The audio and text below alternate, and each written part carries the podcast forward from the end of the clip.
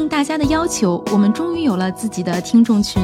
欢迎各位跑友进群交流。您可以添加客服微信号 run 三六五 cs，也就是 r u n 三六五 cs，拉你入群，期待你的加入，一起听，一起跑。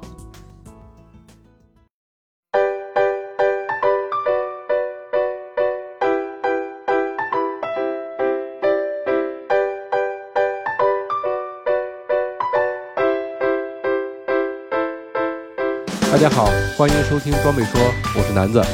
Hello，大家好，我是佳宁。啊，大家好，我是郭小杨。哎，今天我们来给大家聊一个话题，是大家平时都拿什么东西来记录自己的跑步？那其实大家一听就可以会想到有很多的跑步软件以及跑步手表。所以今天我们就来聊一聊大家平时都用哪些东西来记录。聊这个话题也是因为之前大概也就是一两千呃一两天前，我有一个呃高中同学忽然过来问我说：“哎，我这个最近想跑步，每天都跑，但是呢我又不想带手机，能不能给我推荐一个跑步手表？”然后我就忽然想到，我觉得这个其实对于很多刚刚跑步的人来讲，是一个呃很好的话题，或者说很好的一个科普吧。就用我们三个人，就今天在座的三个人的这个 呃，对吧？这么多年加在一起，可能好几十年的跑步经验，给大家 简单聊一聊。对，吓一跳。嗯嗯，对，我们也不可能涵盖所有的 APP 或者说是手表，但是就是以我们自身的了解和使用感受吧，跟大家分享一下。嗯，是，那我们就先从跑步软件开始吧，因为嗯跑步软件很好理解了。就以前跑步手表用的不多的时候，我相信很多人在不确定自己要不要买手表的时候，那可能一开始就是跑步 APP，尤其是智能手机出来之后，那它有了 GPS 记录的功能。我记得有几年啊，涌现了很多国内国外的一些跑步 APP。啊，对，是，好像有些 A P P 就现在已经就就就没有了。对，都已经没了。我我记得应该是经历了一个大的竞争的过程，然后就好像大、嗯大浪淘沙一样，就剩下了，可能我们现在数到的国内的也就一个两个吧。啊，对，在古早的一些运动 APP 之前用到过的，好像都已经没了。啊，你们都最开始用的是哪个？大家主流的那个现在还能经常能看到朋友圈里打卡用的一些，我先把它这个特色先说一下，然后咱们每个人再来说大概自己用过的这个经历啊，或者是用过哪些。OK OK，咱们先听波神简单介绍一下咱这个，就是刚才波神说的，咱市面上这种就大家看到的比较常见的，而且可能相对来讲是比较容易上手的，对吧？因为用的人比较多，所以随手可能问一个身边的朋友都知道可能怎么用，就是去坑里的朋友啊就知道怎么用的这种。因为好多人可能刚一开始，呃，不管他是出于什么目的开始锻炼跑步也好，还是说可能有的人可能就是刚开始走圈儿走步，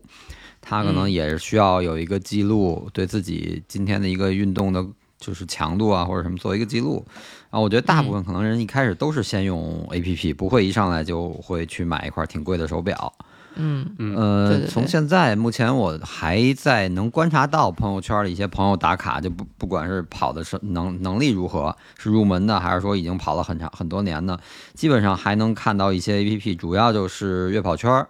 月跑圈儿其实就是这些 A P P 肯定都是具备一个最基础的运动记录的功能，简单的数据，比如说配速啊、里程，然后时间，然后有一些可以算出步频，这种是大家基本都具备的一个能力功能。然后嗯各自的特点就是约跑圈这块儿，我觉得它最大的特点其实它是首创了线上赛。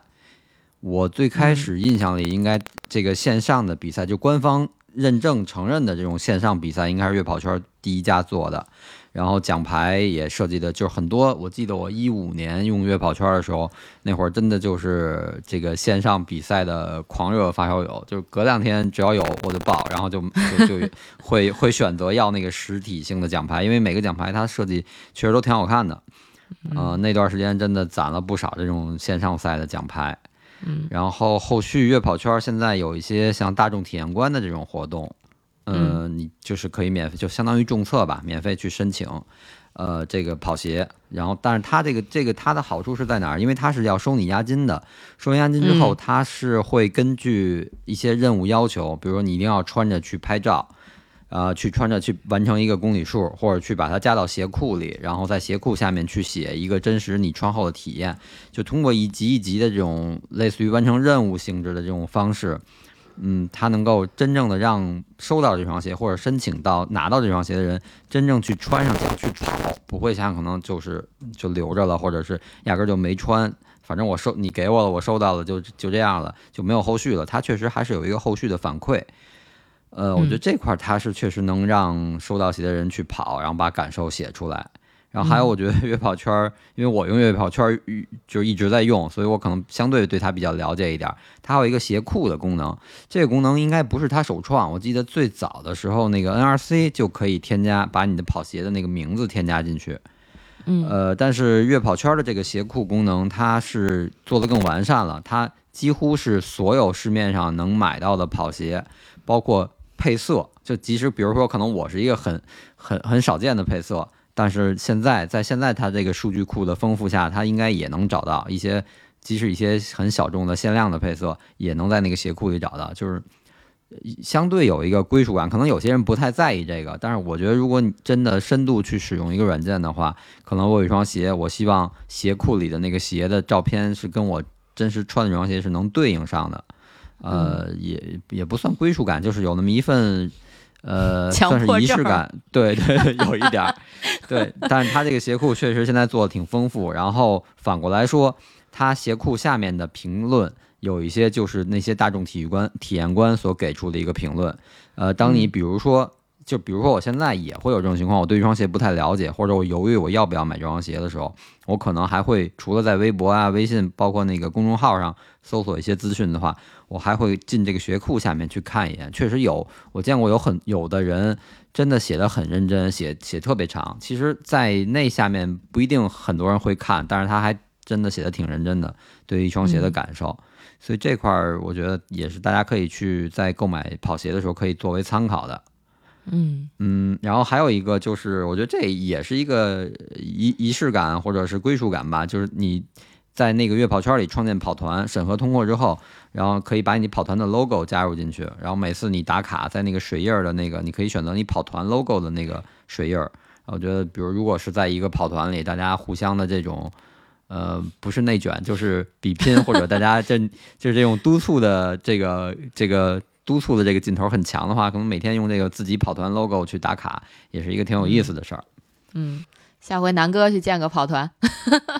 跑者日历跑团，跑者日历跑团哦有啊，在月宝圈上有 哦哎，那大家可能知听出来了，我根本就不上。嗯，这个我觉得是月跑圈比较就是比较明，或者是有别于其他一些 app 的那个特点吧。然后月跑圈之后，我见的最多的应该就是用 Keep 的朋友。用 Keep，其实 Keep 我觉得严格意义上不算一个跑步 app 了，它更像一个健身。这种综合性的健身的 A P P，对它最早跑步应该不是主打功能，就是健身的一些课程啊之类的。对，但是它涵盖了跑步和骑行，然后这些包括呃，我那个手表的数据同步到 Keep 之后，我发现我包括一些骑行的数据和一些基础就力量训练的数据也都能同步。所以说 Keep 它现在这个还这个平台接入还是挺丰富的，基本上涵盖了所有的，就除了像什么户外爬山那种可能估计不行。它只能记录成徒步，但是大部分，比如跑步、骑行，它也都是，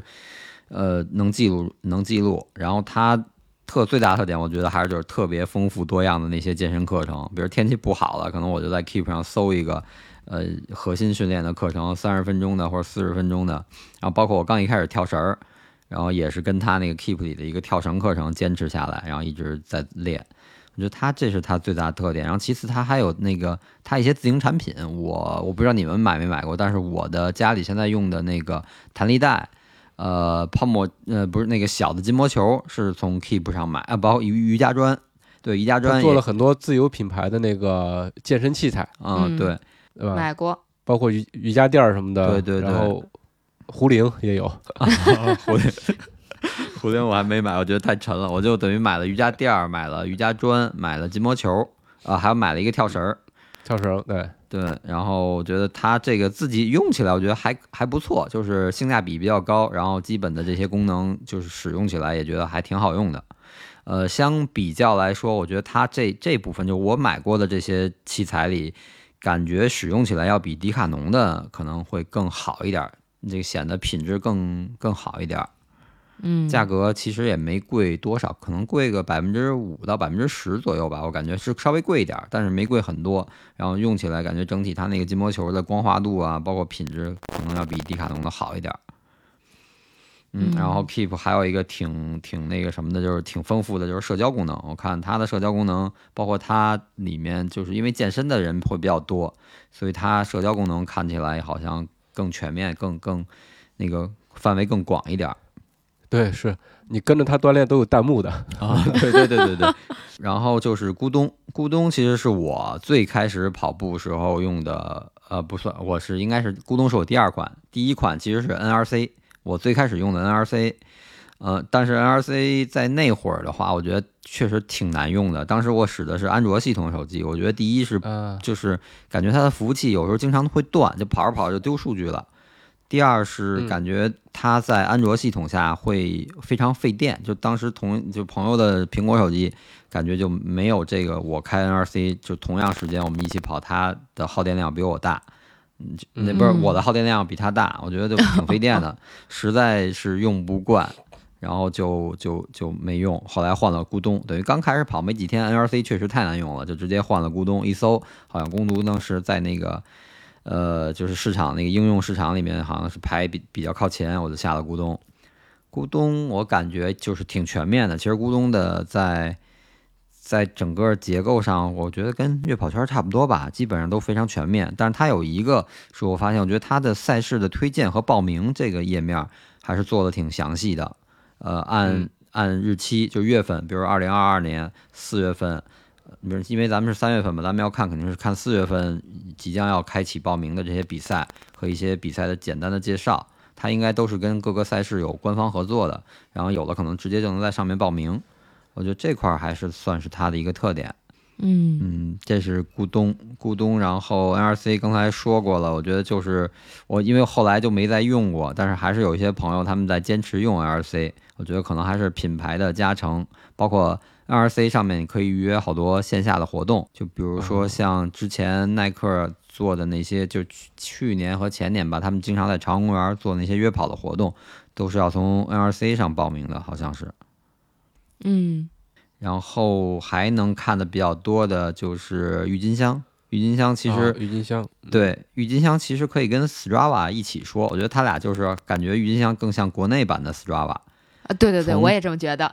对，因为从它那个界面的那个设计上，然后整体的感觉，包括数据的那个那个丰富度上，我觉得都差不多，而且也有那个赛段排名，郁金香也可以看到赛段排名，跟 Strava 基本哦上那个意思差不多。而且郁金香的就是打通的设备平台特别多，就各个品牌的手表和这些装备基本上都能同和郁金香同步，然后再通过郁金香和一些其他的 APP 再互相连通，都都没问题。就是我听说是佳明的国服好像是不能上传到 Strava，然后有朋友为了 能传 Strava，就是先通过郁金香过一道手，对再从郁金香再这么导啊。哇塞，真的是群众的智慧。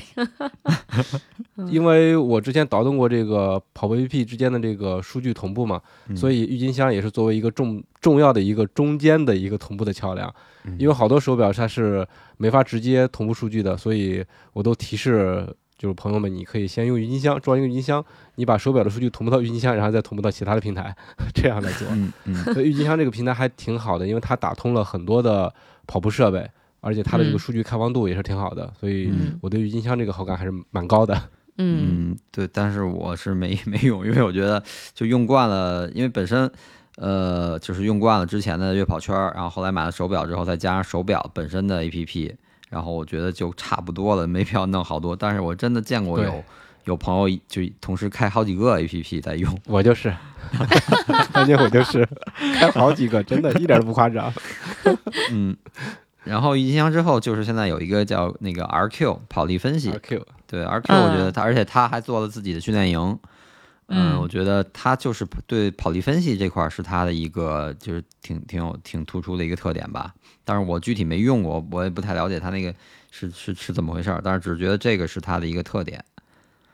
嗯嗯，这基本就是都是国内，除刚才说的 NRC，剩下都是基本都是国内的。然后就是 Strava，Strava 我觉得就是至少是在跑步啊、骑行这两这两大块儿吧。嗯其实我是没，他们说充了会员之后，然后好像功能会更丰富，然后数据的，数据的那个 你的对比，包括给你分析你的运动状态。但是我没充会员，我当时下 Strava 的目的就是那个赛段，因为那会儿他们跑西山、跑越野都说哪一段儿哪一段儿。然后第一是我是我是想能看到更多的赛段，然后去去找这个路。其次是看看这个成绩跟大家一些就身边比较知道一些大 pro 级别的选手的差距，然后所以下 Strava，然后等于是能满足我看路和看成绩的需求，我就没再去呃去去充会员，因为我可能比较佛系，我对这个训练的这个系统性上，可能我有一个大的框架，我是延延续这个框架，但是你要要有多系统，比如今天跑什么，我一定要跑到哪个配速区间内，或者跑到哪个心率区间内，我倒没特别的去去严格去去去安排自己的这个，所以我可能对他那个呃分析太多的分析功能就不太感兴趣，我所以我就没充会员。嗯，等于这个就是目前主流的一些 app 的这些特点吧，特色。嗯，差不多。嗯，刚才也说了，就是我第一款用的是 NRC，NRC 我觉得确实挺难用的，没用两天就就就就卸载了。然后用了这种东西，他不太懂中国的用户。对我这么说，嗯嗯，我不知道会不会被喷啊，就是因为什么？因为好多大的就是国外的呃软件也好，或者说是其他的产品也好，它到中国以后都有一种那种呃水土不服的这么一嗯个阶段吧。国外的一些用户的使用习惯，如果说你直接搬到国内来，可能是并不成立的。我只能我只能这么说，可能本土化做的不是特别的好。嗯对对，因为大家的这个生活环境，包括一些习惯都不太一样，所以可能思维方式也不一样。对，嗯有点水土不服。对，还是需要一个本土化。呃，NRC 之后，等于我就下 Keep，呃，下了那个咕咚。咕咚，我其实觉得咕咚还不错，挺好用。但是，呃，咕咚用咕咚的同时，然后他当时看那个应用市场的排名也有那个月跑圈儿，我好像也下了月跑圈儿。我说两个对比着看吧，有之前那个 NRC 不好用的经验了。然后我就当时我印象里，在功能上这块，咕咚跟月跑圈儿，我当时觉得区别不太大。但是当时月跑圈儿的那个界面儿更好看一点儿，嗯，我就后来。对，我就留下了月跑圈儿，又把咕咚删了。等于我实际上应该是从二零一五年的一月份开始正式跑步，到后面等于我现在目前能查到最早的那个跑步记录，就是月跑圈儿上是二月份开始的，一五年二月份一直到现在全是用月跑圈儿记录的。呃，这个这些跑步数据，等于我到现在就是用了这三款月跑圈儿，基本上，呃，就是功能上这块变化不太大，没什么太大的改进，然后加了一些，比如说像一些那个明星或者是录制的语音，那个跑步的提示音，月姐嘉哥，啊，月姐也有，对月姐嘉家 对这个地方可以给月姐打下广告。那本来我想说这是彩蛋的，你抢了我话。他现在也加增加了那个就是跑步的线路，但他那个跑步线路是应该好像是你路过到这个，就你跑完步，比如说你路过的那些路段，它会给你一个提示，但是这个好像做的不是特别完善，不是说因为它可能只是我不知道它是什么算法，它可能只是显示你在路过这些赛段里最长的一一段，或者是怎么选择。嗯，它那个不像 Strava 做的那种就那么完整，说你把你所有路过的有有有赛段的地方全做出来了。呃，它但是它有一个跑步之前可以查询线路，比如你想你在周边跑一个跑步，然后你可以查一下你周边的线路大概其有多少的距离，包括我自己跑完也可以上传做成一个线路或者赛段那种。嗯嗯，它等于丰富了一些这些功能，就包括这个路段，呃，有没有卖水的，有没有洗手间，需不需要买门票，都可以就录入到里面作为一个参考。啊，哦，嗯那还是挺智能的感觉啊。嗯，对，因为我之前就在我们家后面老山那儿跑嘛，一圈五公里，跑完之后他嗯就提，当时还没有，等于这个功能可能刚加上，我发现了，然后我就可以去申请把这个做成一个路段，然后他会问有有没有洗手间，有没有卖水的地方，然后需不需要门票，或者包括好像停车场吧，也应该是有有这些的选项。哦，那其实还可以做一个参考，就是嗯大家如对对果要是跑路段的话，对吧？就可以去就看一下这些信息还是对新的路段蛮实用的。对，嗯。就比如说你可能去一个新的地方，搬家也好，或者换工作换了公司，或者甚至说，比如去外地出差，然后可能打开这个 A P P，就附近一搜，离你最近的，比如我今儿就想跑五公里，然后你能看附近有个五六公里的线路比较合适，就可以出去跑一下。嗯嗯。嗯，哎呀，对，等于我基本上就是这三款，除了这个额外就是手表的那个 A P P 了，但是那个相对来说就是同步数据用的，不不是、不是看太多。主要 A P P 我觉得现在除了记录数据之外，就是参加一些活动或者社交功能会更更延伸的更多。嗯，嗯，嗯是的，嗯，哎呀，其实波神说的这些软件，我好像大部分都用过，然后都有一些最后让我放弃了的理由。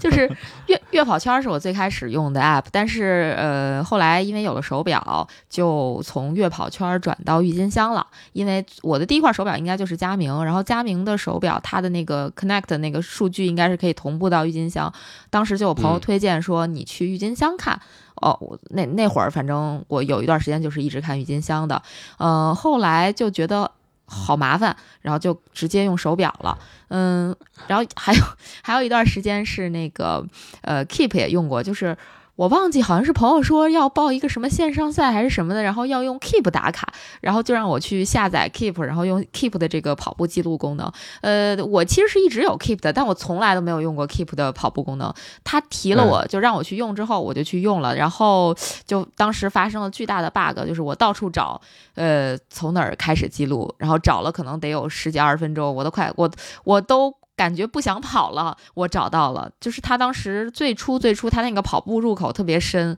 就很难找啊。然后咕咚我用过一段时间，呃，也就是嗯，跟月跑圈很像吧。然后后来也是因为有手表了，就没有再用。嗯，现在主要还是用 Strava。哦，对对，NRC 也用过，NRC 用过是我大概在一九年底换了那个 Apple Watch，换了 AW 之后，就有有一个比较大的问题，用 NRC 也是因为 NRC 的手表界面比较好看，然后呢，那个。结果这个 NRC 我的手表死活调不出来公里模式，只能是英里，一直都是各种英里，然后难受。非常难受，就是也看不明白，因为你换算你也很累嘛。嗯，对，呃，后来就就放弃了 NRC，直接改手表用 Strava 了。然后大概也就是从一九年底、二零年初吧，就一直到现在，可能得有两年多的时间了，都在用 Strava。嗯，就没什么好或者不好，就是 Strava 就属于典型的感觉，因为它是一个国外的 app，所以它这个。偶尔就会出现那种服务器连不上，然后这个同步出问题啊，等等，就是 Strava 有各种各样的问题，呃，比如说记的时候记的这个距离多啦，记的距离少啦，配速不对，然后这个漂移等等，但是因为用习惯了，所以就还是一直用 Strava。这样，因为它也能同步一些手表的数据，就用的会比较多。RQ 嘛，就最初也是被李教练推荐说可以看一看，然后就看了一段时间，呃，就是后来也没再打开过，因为好像不是不是付费用户，所以就就那个觉得可能有些数据也看不到，就还不如去 Strava 看，付一个费就行了，别所有的都付费啊。所以、对对，然后现到现在为止，可能一直还留着的，呃，除了 Strava 之外，就是那个 Keep 和月跑圈。Keep 留着是因为要用它，就就像南哥说的，去做一些其他的训练，可以会看一下 Keep。然后月跑圈是感觉身边几乎可能百分之九十的朋友都在用，所以还是想，嗯，就是去这个用一下吧，就这样，就留下吧，基本就这这样。然后，如果推荐大家用的话，我觉得可能是不是还是月跑圈儿跟咕咚什么的，呃，还不错。就是我觉得比较容易入门，因为它是专业的跑步类的 app，它不像 Keep，它可能更多元一点儿。就是 我觉得可能没有那么专业吧。就如果让我推荐的话，我可能会推荐大家去用咕咚和月跑圈儿这种。啊、应该还有别的，啊，但但我不是特别清楚。就因为我觉得 Strava 是。呃，它的入入门会有一点点门槛，就是它注册太费劲了，就不像咱随手就能注册一个咕咚，注册一个月跑圈儿，但 Strava 就有点麻烦，啊，基基本，就这样。而且而且 Strava 我觉得还是在有了手表之后，然后去去分析它的数据，可能会更好。就是在如果是入门的话，可能就是像咕咚啊、悦跑圈儿这种简简单单的。我就今天我不想研究那么多，去去去找那么多挖那么多功能，我就今儿就想后面溜达一圈跑一圈，然后我就开开一二三开跑，就就跑就记录了，结束一结束就完事儿了。然后可能后续真正养成一个习惯之后，他自然对这些东西也有了解，他就知道自己的需求，他会去再去看这些到底哪个 app 更适合自己，或者有自己喜欢的功能。嗯，都试试。嗯我发现啊，其实国内现在呃运动 app app 的话，如果说大家想知道哪一个比较多，那大家就在赛场上注意一下，一到公里点儿的时候，这个此起彼伏的报时的声音，大家就能听出来 是哪几个了。对，然后刚才波神和佳宁说了一些 app，然后我来给大家补充几个之前没提到的啊，我 现在开始考古了。考古了，考古了。嗯因为我最早用的是 NRC，呃，我在上面也累积了好多的里程，但是当时也没有任何的说是要同步啊或者其他的东西。后来我发现有其他的比较专业一些的，我说的专业，呃，我也说的不一定准确啊。一个叫 Edo Model 的一个国外的 app，我不知道你们听说过没有？一个绿色的标，它整个看起来像一个张着嘴的小怪兽，呃，哦现在应该是也没有了。它中间好像是被那个 Under Armour 给收购过。然后从那之后，Under Armour 认为，嗯呃，我查了一下新闻啊，认为说是它这个没有在运行下的必要，可能就给停了。我拿那个东西也用过一段时间，那个 InnoModel 它那个数据是可以同步到国外的一些社交网站，比如说 Facebook、Twitter，像这种，呃，嗯好像是可以直接分享到那个呃 Instagram 吧。嗯，我记不太清楚了，一它是比较古早的一个啊，现在反正也没有了。这是国外的一个，对我用过的。然后有一个叫易动的，我相信跑的比较早的一些跑友应该是会知道的。呃，易动从它哦最一开始做我也用过，跑步，嗯，你用过你也用过是吧？我用过，是不是？是不是你也你也比较资深？古早古早。他从嗯呃，我我可能在其他的节目里面也说过，在易动它刚开始的时候，刚开始做的时候，甚至它还没有上线的时候，我就跑到过他们办公室装了他们的测试版，因为我跟他的那个创始人，包括他的这个做技术的朋友，都还是蛮熟悉的。我也认识我知。道他们做了，你也对对，你也认识。对，所以听说他们在做个事做这个事情，我也我也是非常支持。就是他们的测试版开始，我就开始装，帮他们提一些 bug 什么的，又用了好长时间。后来他们其实做的还挺大的，曾经中间拿到过乐视的投资，嗯曾经一度啊，呃，移动、悦跑圈和咕咚三大这个巨头在竞争，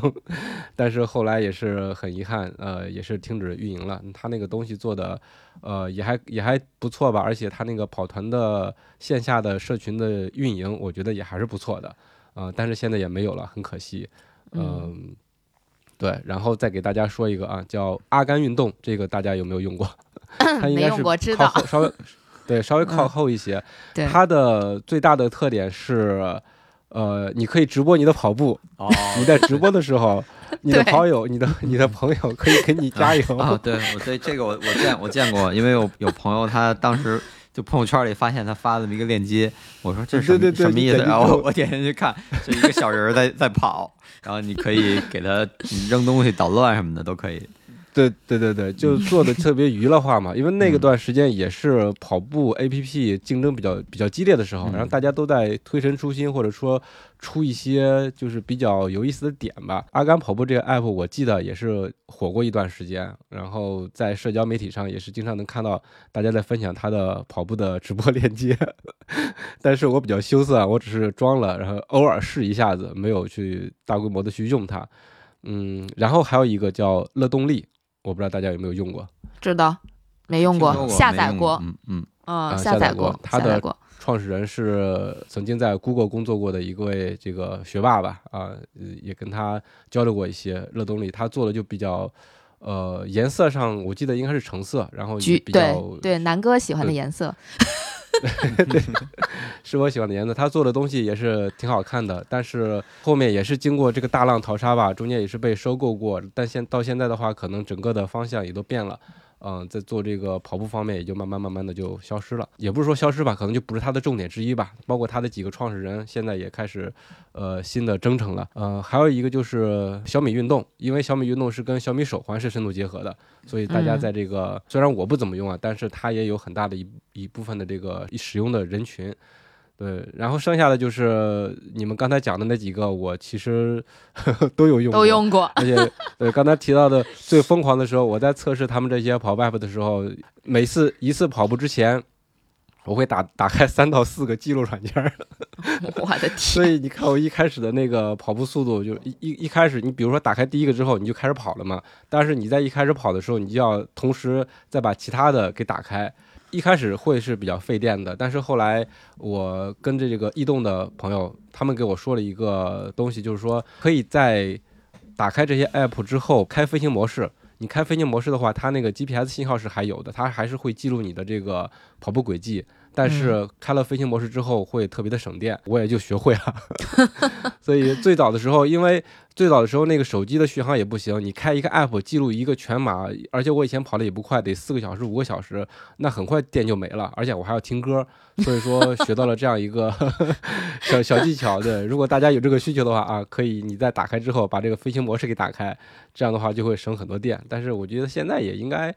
手机的续航都还可以吧。嗯，就是中间也是经历过了这么多，看到国内的、国外的 app 嗯也是各有特色，呃，有的有，有的没，也就剩下了这些吧。我现在用的最多的其实就是 Strava，但是这个 Strava 的话，也不是说直接打开手机去记录，而是说同步手表同步的对对对对，我也是是的。包括悦跑圈我呃和咕咚，我也是，就是会在。呃，手表记录，然后通过一定的方式给它同步到这里头去，因为嗯。这些东西我虽然说不怎么用，但是也是想把这个记录都同步进去，因为怎么说呢，在上面历史记录也累积了好多，对吧？就不想把它给断了，嗯，所以说，呃，也也也是这个得益于现在的这个同步方式比较简单嘛，就在这几个平台也都有一直有数据，对，这大概就是我的一个对于这个 app 方面的一个 经历吧，给大家分享一下。嗯，南哥说完，其实我想小小的呃说两个咱们刚才说到的，然后呃不能叫总结吧，就是说两点吧。第一个是关于波神刚才说的，呃线上赛是谁首创的问题。其实咕、啊这个 咕咚跟也是悦跑圈儿他们是有争执的，但是啊怎么说呢？就对于咱这个普通跑者而言，他是谁创的也没没多重要，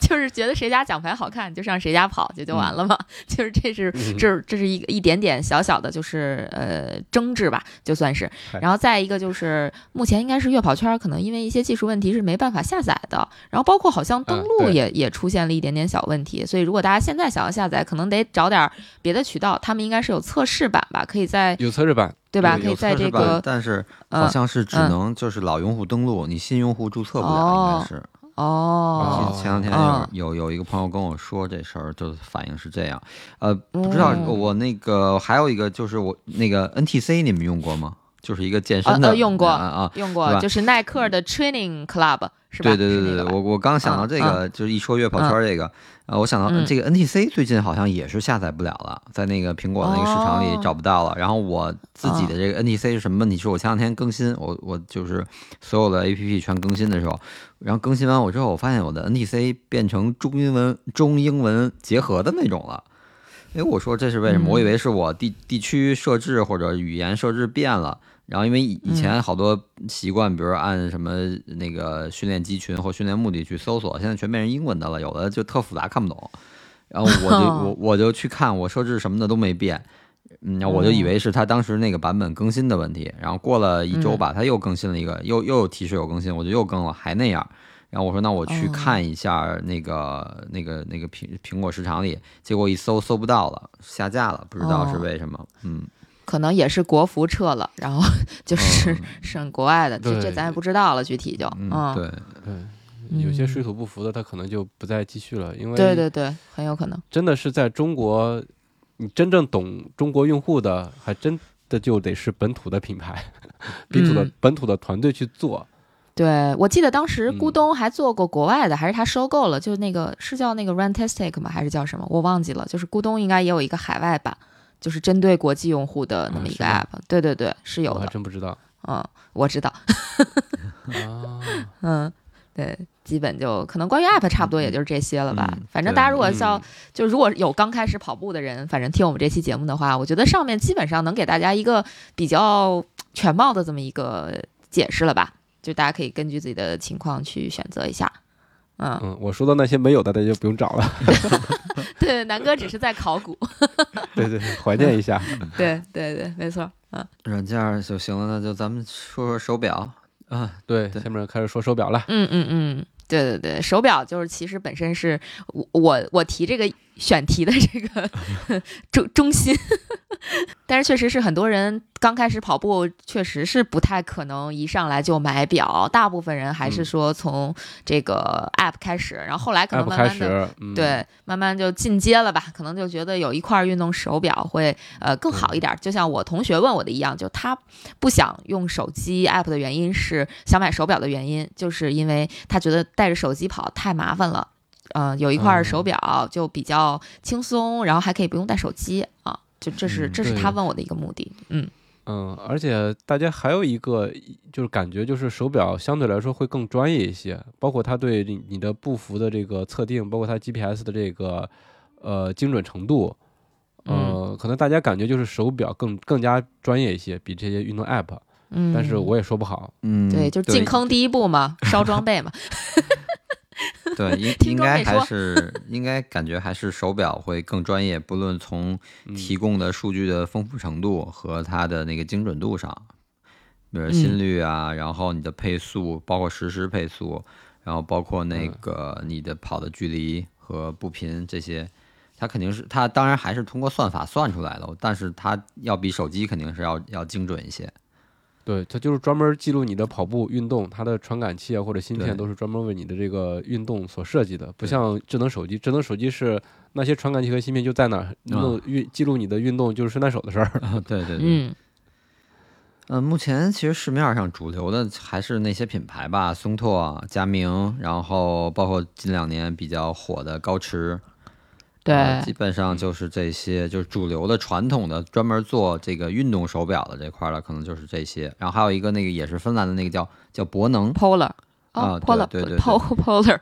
对对对，好像中文叫嗯它名字叫博能，就但是那哦个牌子好像你确实挺小众的，也见不见的不太多。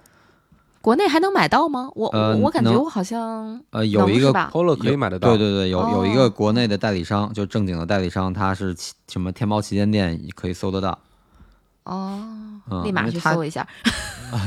它其实它也是芬兰的，我觉得就刚一开始我看它俩，其实它跟松拓就特别像，从外形上什么的，就整个它都是芬兰的，它的那个就是可能基因差不多吧，所以感觉就特像。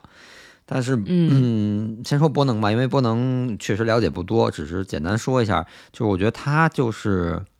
他宣传的是自己的这个心率是非常准的，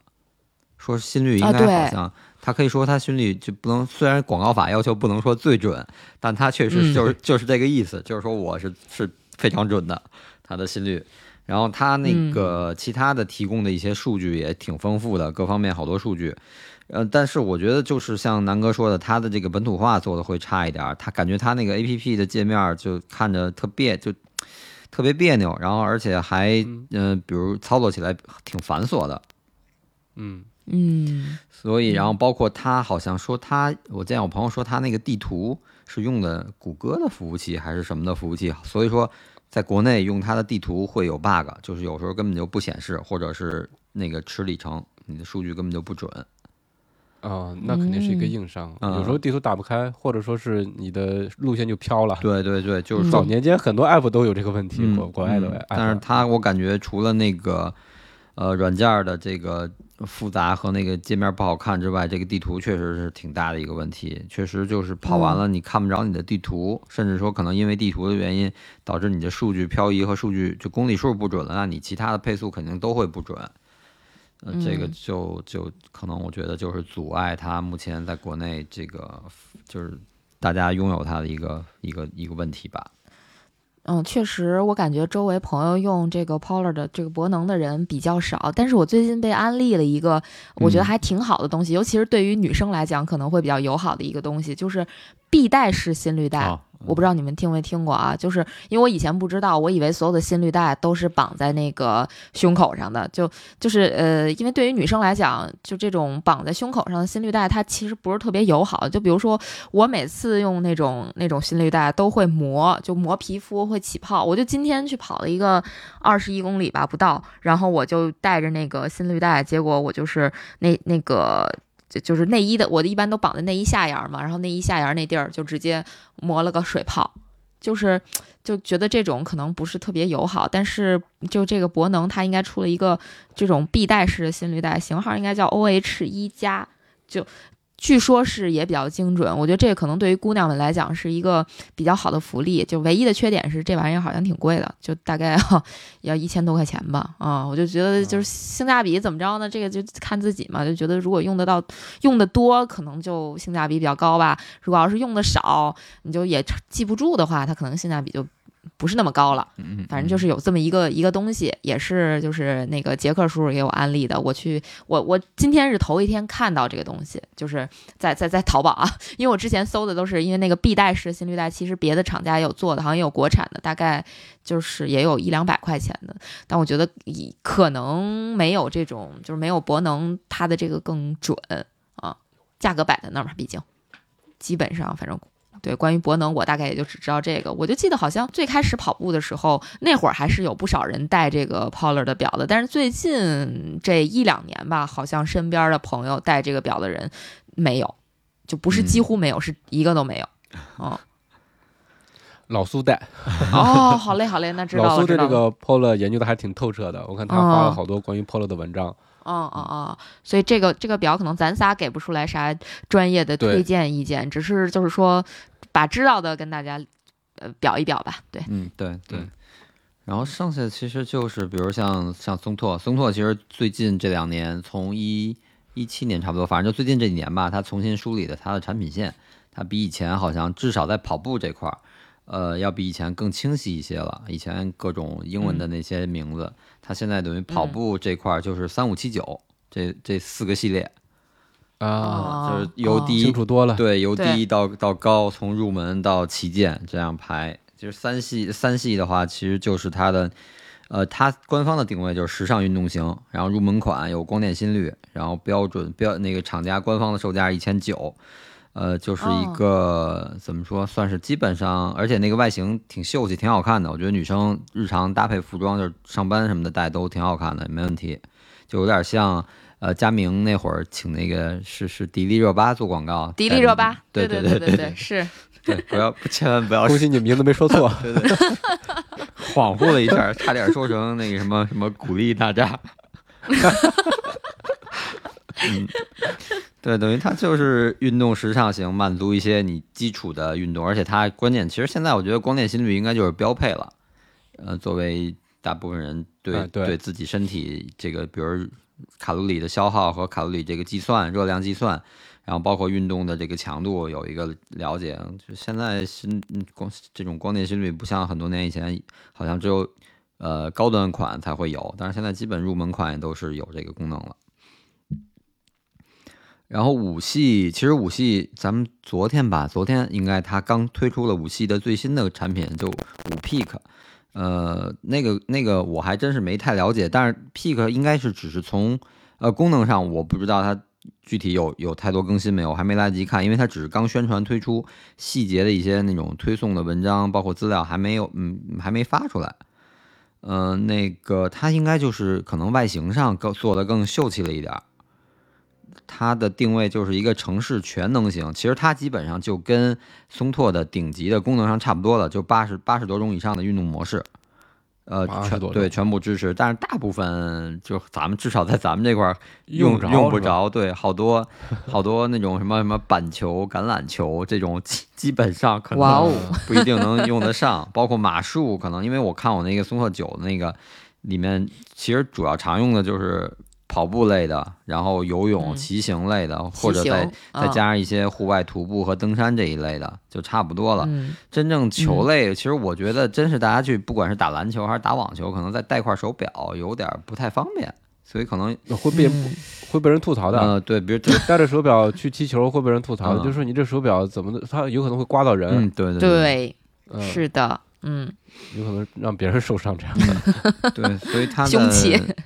嗯，我觉得它的武系可能就是要比这个呃三系在功能上这块儿再全面一点儿，就绝大部分嗯城、在城市里能够运用到。因为我一开始以为它定位为城市型，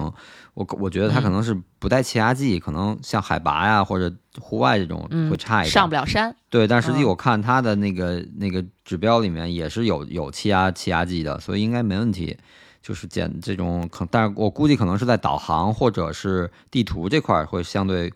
功能弱一点儿，所以它还是在城市里面的。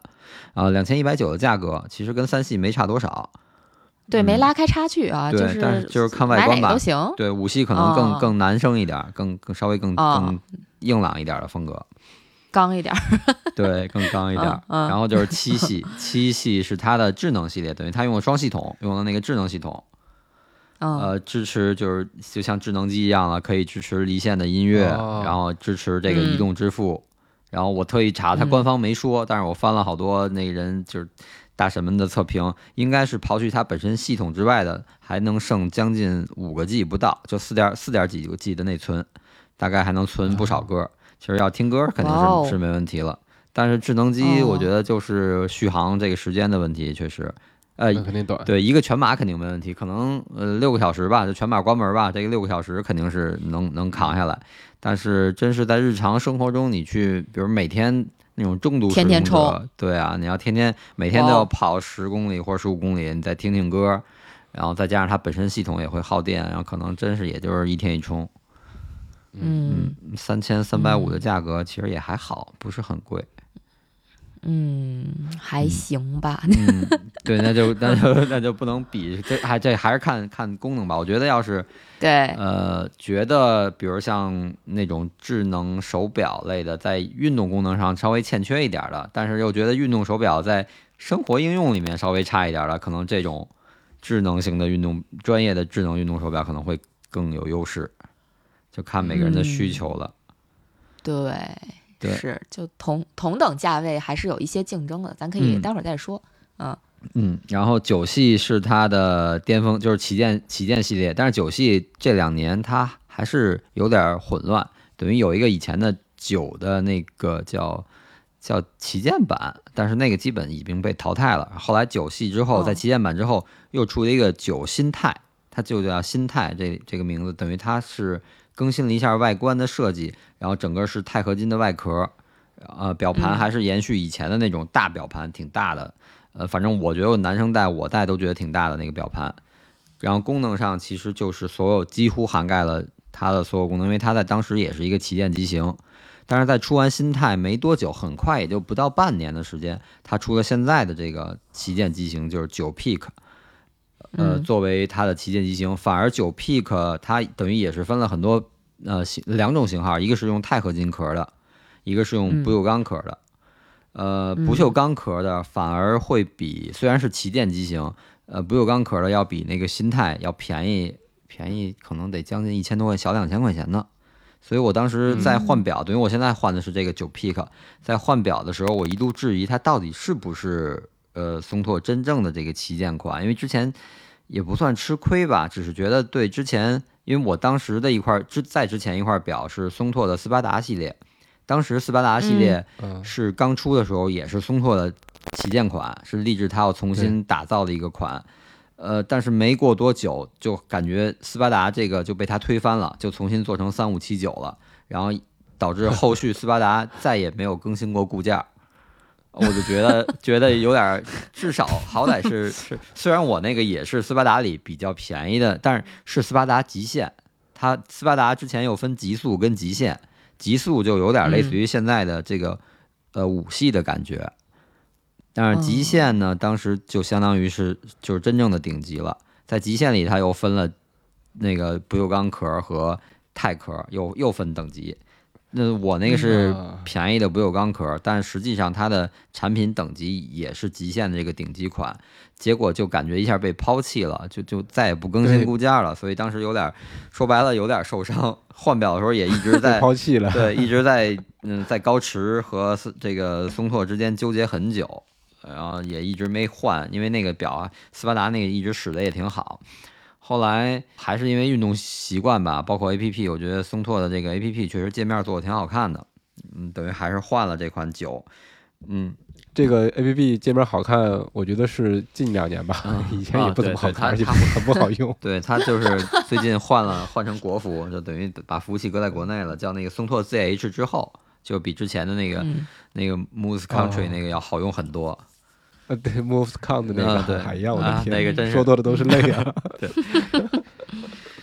对，然后等于九系现在这个旗舰机型的话，呃，我这个像我这款不锈钢壳的就不算表带儿，是六十二克重，那个钛壳的是五十二克重，差十克，然后价格差一千多块钱。我这个等于不锈钢壳的是五千六百九。呃，虽然当时一度一是怀疑它是不是真正的旗舰，二是说它它比那个老款的旗舰还便宜，但是它又特又小，更小巧。呃，刚戴上，因为之前戴斯巴达，再加上试心态，觉得哎还是大气的那种大，更男生一点，更硬朗一点。这个太秀气了，觉得有点接受不了。但是后来戴上之后，觉得还是这个小一点、轻一点的，在路跑的时候真的会舒服很多，就不会，你比如跑长距离，真的不会觉得手腕子会很累、很坠得慌那种。然后现在，而且这个新的九九的这个最新旗舰款，它等于加了血氧的监测的功能，包括二十四小时血氧，就你睡觉的时候它也可以去监测，不像有的是你必须要操作它，你想看一下，想操作一下查血氧的时候，它那个一瞬间就那那一两分钟它去测，它这个是二十四小时都可以测，然后延长了它的续航，还有一个啊，还有一个它那个就跟九新泰那款之前的旗舰比，它还有一个就是无线的升级，就不用你直接通过 WiFi 就能固件升级，不用再去插线连电脑去升级了，等于就是更方便一点吧，哦各方面，嗯。其实松拓现在我觉得就是三五七九吧，算是把它的这个整个算是捋清楚了，就每个款可能有嗯通过价位啊，通过它的功能，可能各自有有自己的特色，针对可能适应它的就需有有需求的人群吧。这就是松拓，松拓感觉是改进了不少啊，而且我之前用的那一款波神应该没提到，可能就是它在改系之前的那款就 Ambit 啊那、呃那那个三 R 那款，Ambit 三啊，Mate 三后面有一个后缀是 Rain。我那个是叫 Peak，哦，那那哦，那还不一样。那那个 Peak 是是应该是比 Rain 更更高一版本，好像是。它是要那个户外登山版的那个，对对对对，它那啊个版本嗯功能更强一点。后来后续就包哦等于我刚开始跑步，好多朋友都带的是润，然后他们就是就是可能就是路跑上更那更，就是把一些户外的功能给舍舍去了。嗯是的，呃巨大个儿的 GPS 模块啊，戴在手上对对对对，在那个那个表盘下方一个一个方块的那种造型的啊。是的。一一开始我觉得还挺高级的，后来觉得，哎呦我的妈呀，但是。但是那个感觉那款表其实还还挺好看的，就是蓝色、红色、白色，好多颜色。呃，完了，我买的是黑色，但现在也不用了。嗯那是挺早的款了。嗯你看，感觉而且像波神说的，它以前的固件升级，呃，像现在都已经是 WiFi 升级了，对吧？对，九 Peak 是 Wi 是 WiFi，嗯，对对，你像以前的话，必须是得连线，而且它那个软件，说实话，真的那个时候是很不好用的。呃嗯而且我到现在手表里面还有两条记录没导出来，所以我就弃了那个坑了。对，因为它当时好严谨。它那个 第一是服务器在国外，它等于好多会会存在，就像比如像现在有时候佳明会断的那种那种那种情况出现。其实为什么要刚才说那个无线升级、固件升级那个，其实可能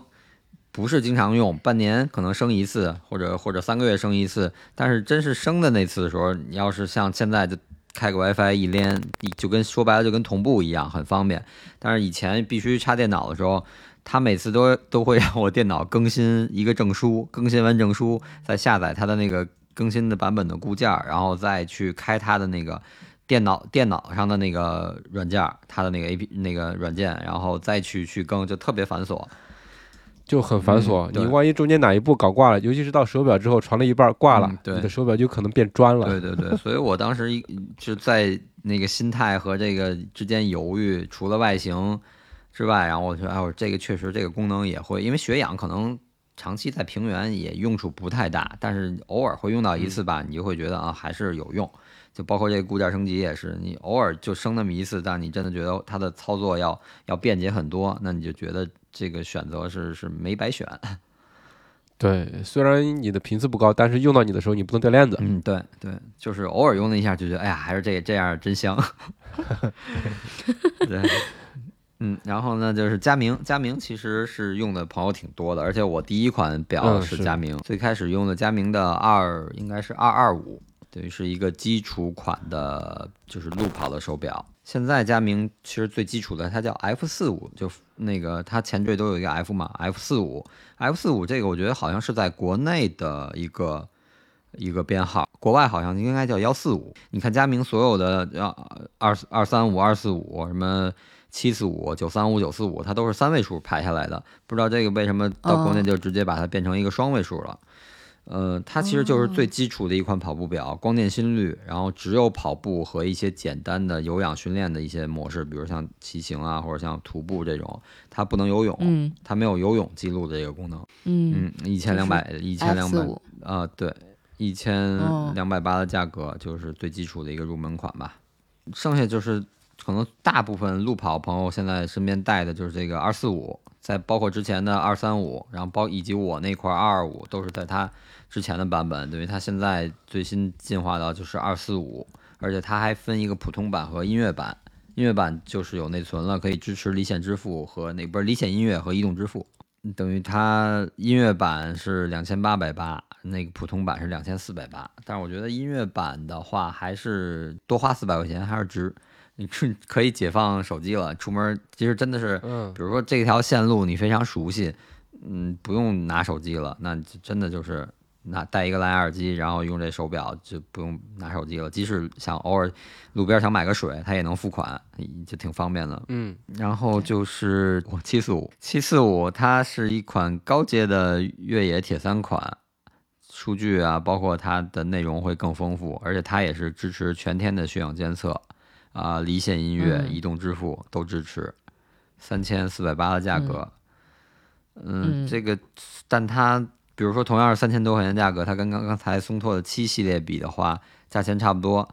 呃，但七系是智能型，它可能会你可以去下一些小程序或者下一些软件在手表里，可能在生活场景上会更丰富。但是这款呢，它定位为铁三，它的一些数据，包括特别像铁三的数据，你如果选择一个铁三的、呃、这个比赛这这个运动项目的话，可能包括你换项这些时间上都可以记录上去，那可能就是那款表所不具备的条件。嗯啊，七四五之后就是九四五，九四五我觉得其实算是不能说性价比高吧，但是至少是在佳明里算是我觉得，包括在之前的九三五，都是算是挺全面的一款表了。我觉得很多人可能没必要去买它那个 Phoenix 的那个系列那个旗舰款。其实九三五、嗯九三五、九四五这这种款就是旗舰型的越野铁三款，就完全能满足基本上大部分的运动了。然后，而且它现在最新的这个九四五这个款，它内置了地图，然后你可以下载地图，然后从导航这块儿，包括你的线路设设计上，都好像应该是你在软件里，就是手电脑上可以设计一条线路，然后你再用，然后就用手机去导航完成这条线路，可以这样操作。嗯个人来说，我觉得要如果要是我在佳明表里选，我可能会选择九四五这块表。然后我觉得那个 Phoenix 七啊、这种就太户外了，太大了，真的是，呃，可能越野还好，但是如果你路跑去带一块这么大的表，其实还是有点过于大了，不太方便，太重了。重了对，嗯，Phoenix 系列就是一直都是那种大号，就是特别庞大的那种。我我只用过三啊，然后对我也是，我手摆等于是借了朋友的三，但是那个续航也不行呀，呃，续航一般。他不是他当时我记得好像说有一个什么什么模式，把那个模式改成应该是把定位改了，我如果没记错的话，就是好像把定位改了的话，它好像就是 Phoenix 三好像是双星吧，然后就好像改成单星还是什么，就稍微省电一点儿，但是它本身的续航就一般般。然后那 Phoenix 系列不是还出过呃，就是什么六 S、五 S 这种嘛？对对对就是我我也不知道它这个 S 是啥意思，反正就是加了 S，反正是比这个呃叫什么，就是它它本主要便宜，对，对但是 飘的特别厉害。就是我跟一个朋友，呃，也也是咱们那群的啊，就是嗯波波跟波神也一群的。然后那那个我们俩 都有那个 Phoenix 五 S，然后我俩那表就是一致的非常飘。我的表是经常呃飘进河里啊，飘上看台啊，就这种。然后他也是，他去跑故宫，他都掉河里了，就所以那个那个表。到后来，就我现在，我记得我好像是一九年还一八年买的吧，呃，虽然嗯表挺好看的，也是特别多颜色，什么白的、呃蓝的啊什么的，就什么什么这个蒂芙尼蓝啊之类的，就整的挺好，呃，但是就是空有其表，就只能只能当个表，感觉干别的都不是特别的准，所以那个表我现在就一直在抽屉里闲置。我我在想，就是我是送人好，还是闲鱼好，还是说自己留着好？因为我现在手里没有一款带这个，呃，就是地图导航模块的那个那个就 GPS 模块吧，这个手表就是上山可能不太行，就没有导航的这个。虽然我也用不到啊，但是就是有点强迫症，就觉得如果有有这个功能也挺好的，留还是不留？我现在还在纠结当中。对，但它那个 S 好像就是呃版本降了一低，它取消了一些功能，然后表也做的小巧一点，可能更适合女性，就这块儿。嗯然后包括六对六也出过 S，然后七到现在七也是好多版本，包括呃就我就觉得它 Ph- Phoenix 这个系列里面版本现在太多了。你去淘宝，然后比如你搜关键词之后，然后你一看它那个下面的单独的小选项里太多选择，然后包括还有什么太阳能版本，然后还有呃各种也是什么根据外壳或者那个它那个表盘的玻璃有蓝宝石啊，有有什么普通玻璃的那种，嗯，就挺复杂的。所以我觉得真是要买这个系列的话，还是要好好去做一下功课。嗯，对，如果想一步到位，就其实买个九四五就差不多了，或者说你觉得不嫌重的话，你买那个 Phoenix 系列也行，对吧？就咱咱可以这么简单粗暴的总结一下。但如果说你要是想这个就简单入门，我就想跑步，我啥也不想干，那你就买一 F 四五，对吧？Forerunner 四五就就就得了。如果你还想听个歌是吧，你就买一个呃二四五。对吧？这就如果你想在这个佳明的系列里面去选择的话，可能二四五也也可以，但是买的时候就注意一下，那二二四五应该是它有就是两个版本，一个是二四五 M 好像是是吧？对一个就是那个 M 应该就是 music 什么的，然后还有一个就是不带音乐功能的，就是不支持离线音乐的那个就没有 M，就选的时候反正就就要注意一下，反正钱钱也差在那儿呢，就这个这个也是可以对去去大家去挑选一下，然后做做功课。反正我们能做的功课基本上就是今天讲的这些。对，就是把、嗯把各款的这个捋清楚了，然后看各取所需吧，根据需求对。然后就是高驰，高驰好像这两年真的就挺火的，身边换高驰的朋友越来越多哇，现在主要两个代言人太给力了。是的，你现在身边就俩，啊，不是不是我，哎，不是咱俩。这找的这个方向不对，你是俩代言人太给力了。我是说，哎，你身边就有两个也用高驰的，就是一个我，一个南哥。啊，对，高驰用户，对，其实高驰，其实我我去年等于我的表是去年十月份吧，就北马之前，北马不是一开始定的十月底嘛，十月三十一吧，我可能十月嗯就是过完国庆节，我当时就觉得斯巴达太老了。然后其实还其实正常用没问题，但当时就想找个借口，哎呀不行，这个被骂我想 PB，我得表再轻一点儿，然后怎么着，我我就换的。但是当时真的是跟高驰之间纠结了很久。但是高驰我其实当时看的是那个 Apic Pro 那那个款，呃，但是哦我觉得、嗯觉得那个外观可能反正就是哪儿看着嗯说不上来，就差那么一点儿，差差那么一丢丢，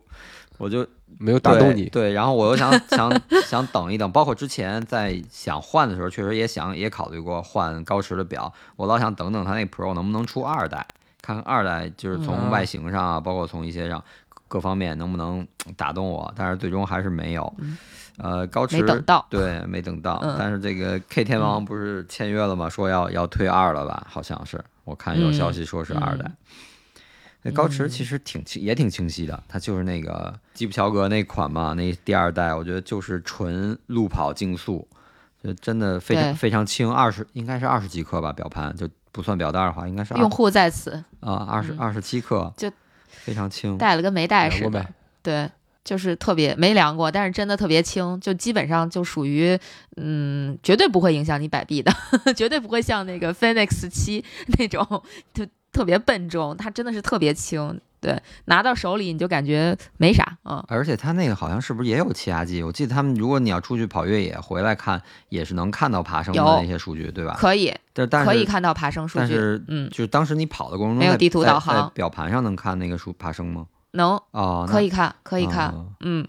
不能看的就是就不能用的唯一一个功能就是刚才我说的，呃，就导航啊、嗯咱不是可以就是像比如说像我刚才说的那个 Phoenix 五 S 啊，然后包括呃佳明其他那些手表，你都可以把那个地图导入到这个手表里面去，然后用通过这个手表做导航嘛。但是 Pace Two 是没有这个功能的啊、是不行的。那那就那对，那等于就是还是户外的功能上稍微减弱了一点。差一点，对，就是城市里没错主。对，因为城市跑步对因为你跑跑嗯比赛肯定也是有会有爬升的，所以它肯定还是能能体现爬升数据。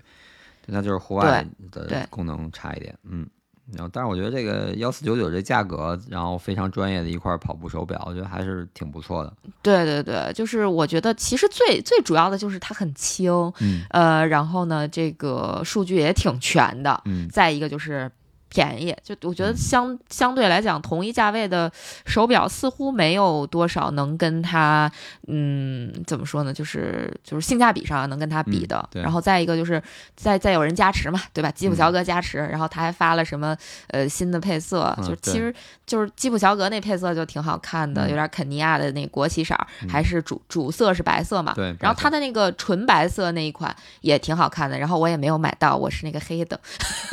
啊，但是我就觉得那个黑的，其实我当时还说，呃，要不要买一块这个路跑的时候戴？但是我觉得黑的那个真的就是觉得塑料感有点强，就像有点像对像 Swatch 那种塑料表。对，就是它，它就是很塑料，它确实很塑料。就是你看到那表的时候，你觉得它不值一一四九九，但是就是从使用感上来说，我觉得还是挺不错的。至少我觉得比我的那个飞五 S 那个使用感要强太好了，强强强太多了。嗯，甚至说它的这个怎么说，咱就以塑料感来。横向对比啊，就是佳明有一款二二零，还有那个二二五，就 Forerunner 二二零和 Forerunner 二二五系列，嗯呃，应该后来还出过那个 Forerunner 二三五，就235嗯这这几个古早的系列都是塑料感比较强的。嗯、这么一比的话，感觉上至少高驰的这一款 Pace Two，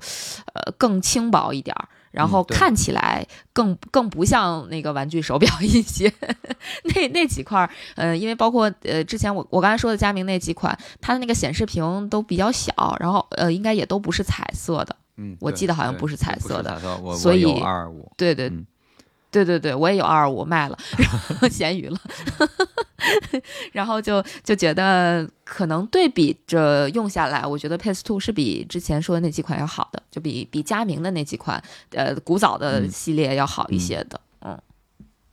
对，而且我觉得高驰这块儿就是，不管是它这款基础款，还是它那个 Vertus 那个那个那个户外探险那款，它的在 A P P 上这块儿，我觉得就在它自己的那个软件上，我觉得是是好像是一致的，没有什么区分。它那些就是嗯训练计划，包括那些身体力量的训练，因为我看有时候看朋友他们打卡练那个一些力量，然后就他那有一个人体的那个图，然后你练了哪块肌肉什么的，这个都是完全一致的，所以我觉得它在软件这上的这块训练方面的延伸也做得挺好的。嗯就你可以把自己，对对。比如说你你你你今天想练一个什么动，就是一套什么，比如练核心，有几个动作你都可以自己编排进去，然后形成一个训练嗯。计划，这样去去戴着手表在家里做室内训练。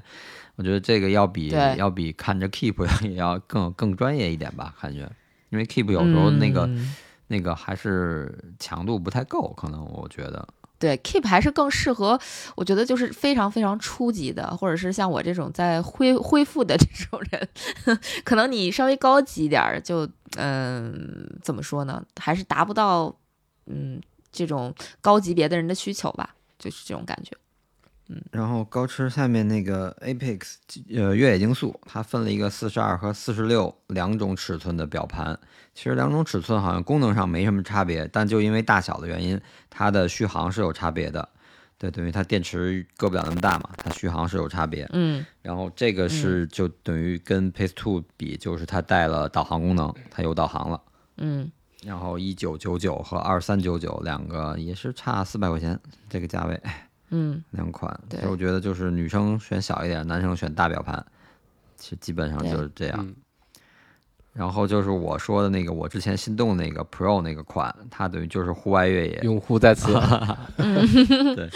嗯呃，那血氧功能，然后等高线，等高线地图，我觉得其实还是挺有用的，特别是你越野比赛，挺酷的对，然后你你去看爬升的话，你能直接很直观的看到这段爬升的是否是不是陡，但是我嗯实际上没用过这个表，我不知道在那个我也没用过，它这个功能我也没用过。啊它等于是应该 好像是是后来更新出来的吧，不是一开始原生就有的这个功能，是固件更新出来的，好像。后面更新出来的对对好像是，而且包括后面的那个爬升时候的一个等比的一个配速吧，对对对。就是它会通过你的坡度给你换算成屏幕、啊啊屏幕这个配速，也是后续更新的。对，嗯嗯，就我不知道，想着是是应该挺好用的，因为比如我一看这个等高线地图，我能知道下面那一段儿，我我爬升是一个很陡的爬升还是什么样的状态，但是我就不知道在它那个表盘上显示出来会不会看起来非常不方便或者怎么样，这块儿是有一点儿疑虑。然后就是 Vertex Two，它那个户外探险，我觉得这个就有点像佳明的 Phoenix 了，就是真是户外的那种特别极限的状态下了，然后要不然确实挺嗯。大的。虽然嗯超长续航一般的，我觉得百公里比赛可能现在的话，像之前那几款可能都够用了。这个真是一百多小时的续航，那就真得跑三三零以上的比赛，可能才才才会考虑。太夸张了，嗯，对，就一般用不着，用不到。嗯对对对，其实高驰就是四个款，然后分别也还对对应出五个型号吧，一就等于那个一大一小两个表盘，就基本上就涵盖了从路跑到越野，然后从你最入门到最极限的这些环境下所需要的一个状态。嗯，手表功能还是挺好的，然后再一个就是它它分的还挺明确的，就是它每条线大概是想干点什么，我觉得说的都还挺清楚的。嗯然后再一个就是，呃，我我我感觉高驰刚才波神也说了，它的这个呃手机端的 App 的界面其实做的挺适合中国人的。就是对于我来讲啊，我其实挺白痴的，对对于这些各类的 App，就是比如说刚才我讲的，我经常什么找不着这个入口啊什么的。但是总体来说，我觉得的高驰的这个呃手表的手手机端的这个界面是可以，嗯，怎么说呢？不不太用学习就可以操作得了的。嗯，就这个还是让我觉得挺挺不错的。然后包括佳明，我最开始用它的那个 Connect 的那个手机端的页面的时候，我我也基本上摸不着头脑，就搞了好久才搞明白怎么找怎么弄。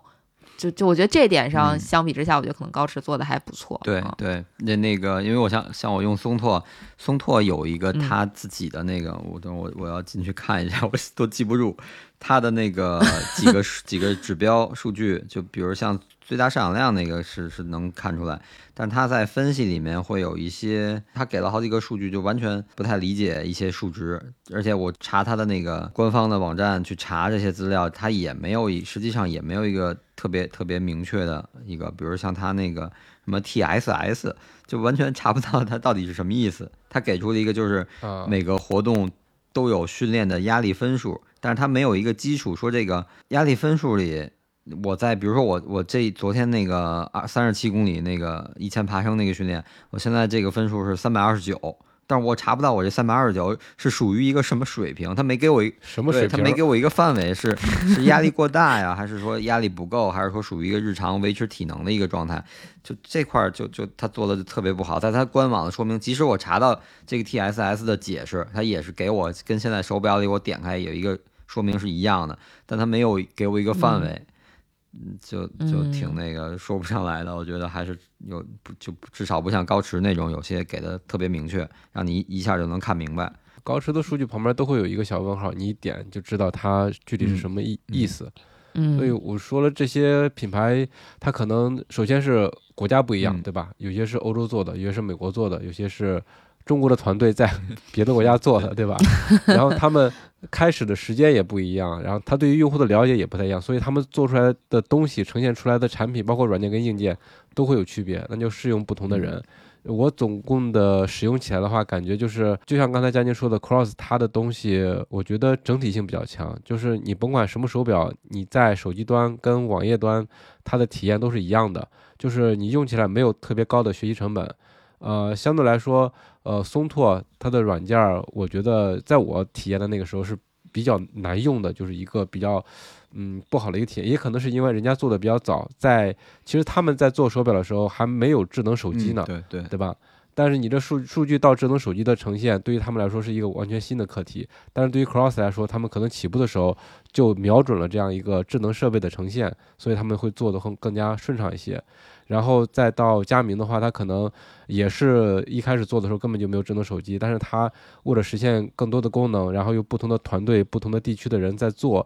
他们做的东西就就比较割裂，所以就到现在一个情况是在佳明上，你要想做一个事情的话，可能会有很多的步骤在不同地方点来点去，而且你这个顺序还不能错，所以整体体验的话就会有打点折扣。所以每一个手表在它的这个。呃，背景不一样嘛，所以展现给大家的这个感觉也不一样。那大家就一个是看自己的需求，另外一个是自己的喜好吧，来选择自己对应的手表。嗯嗯，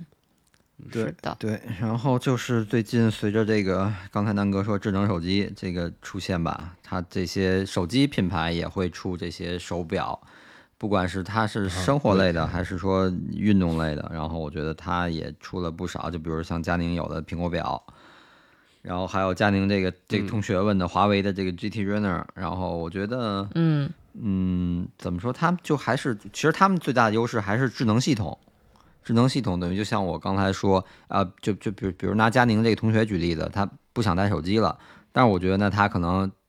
目前来说最适合他的可能还真的就是一块这种智能的手表，因为他不带手机，他可能然后这种智能手表能满足他听歌。能满足他买水、移动支付，至少这两样，我觉得是可能大部分跑步人都会遇到的一个问题。嗯，我觉得这种智能表至少是可以解决这两这两点。你真是带一块松特出去，那就没法听歌了。比如像现在我，我要不带手机，那我只能就不能听歌。其次，我还得保证不能有点什么意外，比如临时要买个水。什么买个纸巾，什么或者饿了低血糖了买个吃的，那我都没办法，我只能 跑回小区的小卖部跟老板先赊账。对，然后华为这个 GT Runner 这个，咱们那个群友。托蒂与巴蒂，他有一个非常详细的测评。我也是在查这款手机资料的时候发现他这个测评了。我觉得他写的就非常详细，从功能上，包括他做了好多跟其他手表的那个同步的对比，就像南哥那种一下开好几个 app，他出去，他等于他等于带了两三块手表，他出去去跑，看看轨迹啊，看数据。所以大家有兴趣可以去看一下它的这个评测。对，到时候我会把这个链接放在我们的 show note 里边，大家可以有兴趣去点击一下，学习一下。然后我觉得国产的品牌里面，比如像小米啊、OPPO 和 vivo 这些，其实他们现在呃在硬件这块儿就卷得非常厉害。像刚才咱们说那些表，其实现在标配就是光电心率了，但是血氧都是只有顶级款的产品才会上血氧。可是像小米啊、OPPO 这种。就基本把血氧监测都作为一个标标配的必须有的这个这个功能了，呃，就是作为可能还是日常应用，包括日常的健康监测吧，所以他们都把这些东西都都装装在里面了。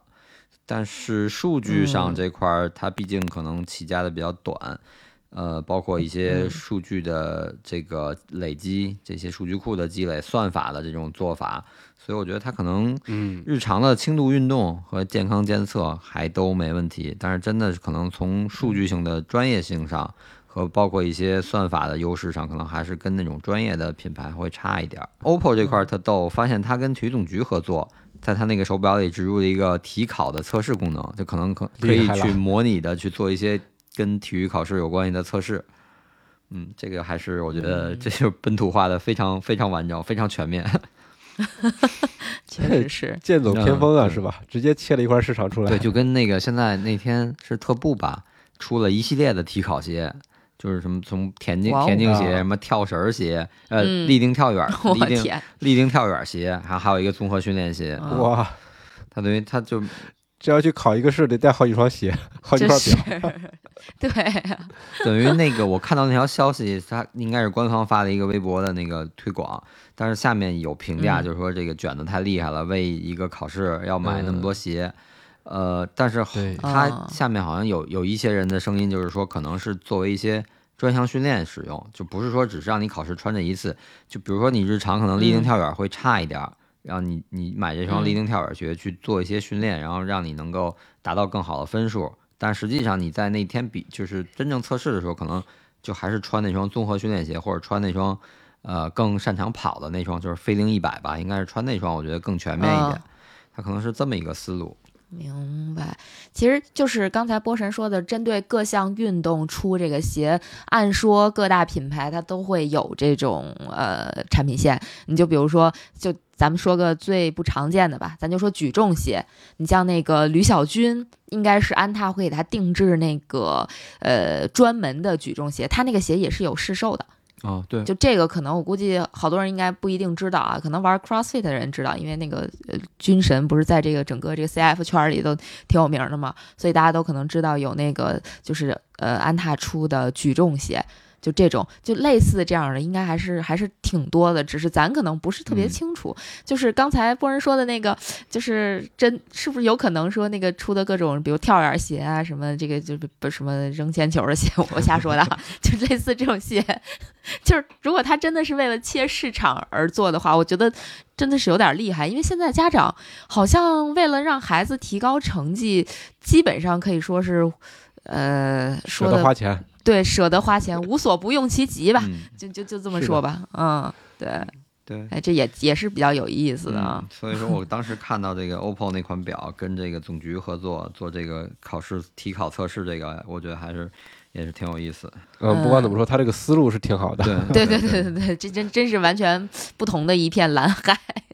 对，真的，现在这确实是卷的挺厉害的，不管是硬件还是软件儿。哎，就是关于这个其他品牌的手表，呃可以简单聊一下，因为我用过，我算是用过这个苹果嘛，就而且包括嗯身边的朋友用苹果的，现在感觉是越来越多了，就是。可能比如说，在一九年年底、二零年年初的时候，我觉得可能身边用 Apple Watch 的人，呃，两三个、三四个，就是知道的啊。然后到了现在，可能能涨到得有七八九十个了，这么多，就觉得好像大家对于这种，嗯、跟我们这个日常生活稍微贴近一点的这种智能手表的需求量是在增大的。呃，尤其是像那个 Apple Watch，它做了很多比较好玩的，比如说朋友之间的 PK 啊，嗯，然后什么这个在在不同的日子，它会有这种好玩的这个徽章，比如说三八妇女节，你运动二十分钟，你就你就能得到一个不一样的徽章。呃，这个八月八号是什么世界呃国家公园日，你再做一个运动，然后你就又能得一个特别的徽章，就这个其实是挺有意思的。然后你每个月，包括你每个月达到一个什么样的呃运动数，比如说你这个月跑了二百公里，你就能得到一个这个月的专属徽章，而且每个人的挑战都是不一样的，每个月的这个挑战，就可能我的这个月挑战是跑二百公里，他就是另一个人，他这个月的挑战可能是呃有二十天完成这个七呃十十小时的这个站立，就类似这样的，就是。它可能增加了一些你日常佩戴手表的这个趣味性，不仅仅是嗯，有它这种记录运动的功能，就它可能会在这个记录运运动功能的这个基础上，会延伸到一整天、一整个月，甚至好几年这么的一个这么一个延续性的这么一个东西出来。就是我觉得这个可嗯、增加了一些粘性吧，嗯对，我觉得这个智能手表可能就是跟手机就是绑定的更更完善，更更它的优势就是好像就是这些，在整个的这个你用的数码装备的这个生态系统里面，它的优势让你生活更便利。就比如说我之前看过咱们那个嘉宾王掌门写的那个苹果表的一个文章，就是他用苹果表之嗯后，就感觉就是。就非常方便，各方面都用的特别方便，然后导致他现在应该是嗯他的不是非常严肃的那种训练课，他就会用苹果表来记录。然后像间歇呀，像那种嗯特别严肃的，他是用佳明。嗯所以我觉得就是嗯看还是在在可能很多场景吧，就现在这种智能表也也能够就是完完美的应付这个应对咱们这个训练的需求。的，我基本上也差不多。像我去过去的一两年，我基本上可能百分之九十九的情况，我都是用这个呃苹果表的。我只是可能后来因为买了 Pace Two，我就会在这个比如说去操场、嗯或者是上山的时候，偶尔换一下那个 Pace Two。其他时候其实我都还是戴 Apple Watch 的，因为我已经很习惯戴它了。就非常非常之习惯，就我每天早上起来第一件事儿就是先把表带上。但是这个表，说实话，它的缺点也特别明显，就是你得天天充电，嗯对你这续航时间太短了，每天都得充，而且它的续航时间是越来越短。就我买了两年多了吧，就是从最开始早上六点，比如说你开始用这个表，可能能用到晚上十二点，到现在你可能早上九点用，晚上六点就没电了，就这样。你要对意思就是你该升级了。对对对他那个告诉我该升级那比如说他们那个嗯睡眠监测的话，那那就一直要带着表，嗯可是他我怎么对对对，怎么充电我不会用，对我不用，我是不用的，但是我尝试过对我也嗯尝试过，我用过一次。就是我白天充好电了，就可能比如说也不叫白天吧，比如说九十点钟，晚上九十点钟我把这个电充满了，因为它充满很快嘛。充满之后呢，我就直接这个带着表睡一宿觉，但是我很难受。我倒不嗯是难受，就它这个睡眠监测是这么回事。你如果不用的话，你总觉得这个智能手表可能它的功能你用不着，对吧？而且有些比较专业的智能监测的 App，你可以装在手表上，它会有一个特别好看的界面给你展示不同的数据，呃，就看着也挺酷炫的。但是吧，你戴上去之后，反正我戴了之后是能睡得着的，也没有觉得特别别扭的感觉。我我我自己的感觉啊，监测完一段时间之后。你就会发现，你的睡眠并不能因为戴着这块表而变得好，嗯所以你睡得好的话，主要还是看你这个这一天这个呃精神嗯状况、你的运动的情况、你的这个用脑的情况什么的。对，所以我我就后来也就不用了。嗯我我现在是两块嘛，一个是苹果手表，另外一个是运动手表。我当时的给自己定位就是，我平时会戴苹果，运动的时候会戴真正的运动手表。但是由于我现在的这个情况是居家的时间比较多，然后我在居家的时候也不会带一块苹果手表，所以说我的手表就一直放在充电器上，这么一直充，就几乎不会带它了。因为以前的话还会每天去纠结它那个三个环有没有闭合，嗯，然后提醒嗯自己是运动运动啊，或者站一站之类的。现在没错我。的那个运动界面一直都是黑的，几乎没有任何的运动在里头。对，哎，但是不会同步吗？就是我我是会把就其他的同步过来的，就相当于虽然我带着高驰的手表，但是我苹果的环儿也是满的，对我的会同步过来，所以我的环儿永远都是满的，就这样非常满足强迫症啊。它即使同步过来的话，有些数据也不全吧。就比如说你的站立时间，站立时间哦，因为我只是在嗯，就是对站立时间同步过去，但是因为我只是在运动的时候换表，其他时间我是可以满满这个站立的，哦就站立我是可以弄满的。然后还有就是步数它不同步，那个其实也无所谓，就只要是因为它三个环分别是呃运动时间、运动消耗的卡路里和那个站立嘛，对吧？就是我觉得基本上是可以可以满的，就可以满环的。至少我觉得这个智能手表对于运动的督促来说是一个特别好的东西。哎比如苹果那个好友之间的比拼，还有你看你的那个呃环有没有闭合，这对自己都是一个督促，这个挺好的。嗯，对而对而，且苹果现在就是很大一部分的一功能的升级都是运动方面的。呃，我不知道嗯大家有没有关注过苹果它前面几几个的那个开发者大会，或者说是它的那个产品发布会，它基于苹果周围的这个运动的一个呃生态的建设，或者说是课程的建设，都是非常丰富的。呃，嗯有些服务在国内用不了，但是说可以看到它是围绕着苹果手表打造了一个真正大的一个运动社区，一个运动嗯的一个生态吧，可以这么嗯说。对，就反正总体用下来，感觉还感受还是不错的。除了续航，就是这是我我作为一个使用者来讲，觉得还是不错。感觉嗯它的这个续航应该一时半会儿是解决不了，因为它只有只有呃，我也觉得是。功能 太多了，功能太多，然后再加上它只有这么大，你不能再往大了做。那个电，除非电池的这个技术得到飞跃飞跃的突破发展，对突破，嗯，哎，所以华为的这个 GT Runner，它它的模板相当于也就是苹果呗，但是它要做的在就是就是这是我个人感觉啊，就是它在这个运动上是向这个专业的呃跑步手表或者说运动手表去靠拢的。对对对，就是它要提供更多的数据，比这个苹果的这个这个数据要更专业一点儿，或者更多一点儿，项目更多一些呗。它官方的宣传嗯是专业的运动手表，是往专业运动这方向靠去走的。嗯，手机厂商出来的手表，一开始的定位可能就是手机设备的一个延伸，后来的话可能会发力更多一些吧，因为这个手表天然就跟可以跟运动结合起来嘛。那基本上也就是这些了。对，看大家的需要吧。我觉 得入门的话，可能刚一开始，反正至少我可能，即使现在，呃，让我再重新再选，可能我一开始还是会先下载一个 APP 用，然后后续再去嗯考虑选购手表。其实一样也是这个过程，就一开始是个 A P P，然后从 A P P 转变到一款入门的那个佳明的二二五，就是路跑的入门的手表，然后后续接触越野跑了，觉得对这个户外的一些呃从爬升的数据啊，包括从户外导航这块的需求，再选购更高端的手表，基本是这么一个过程。嗯嗯，对我跟我跟波神差不多，我也是最开始用 App，然后。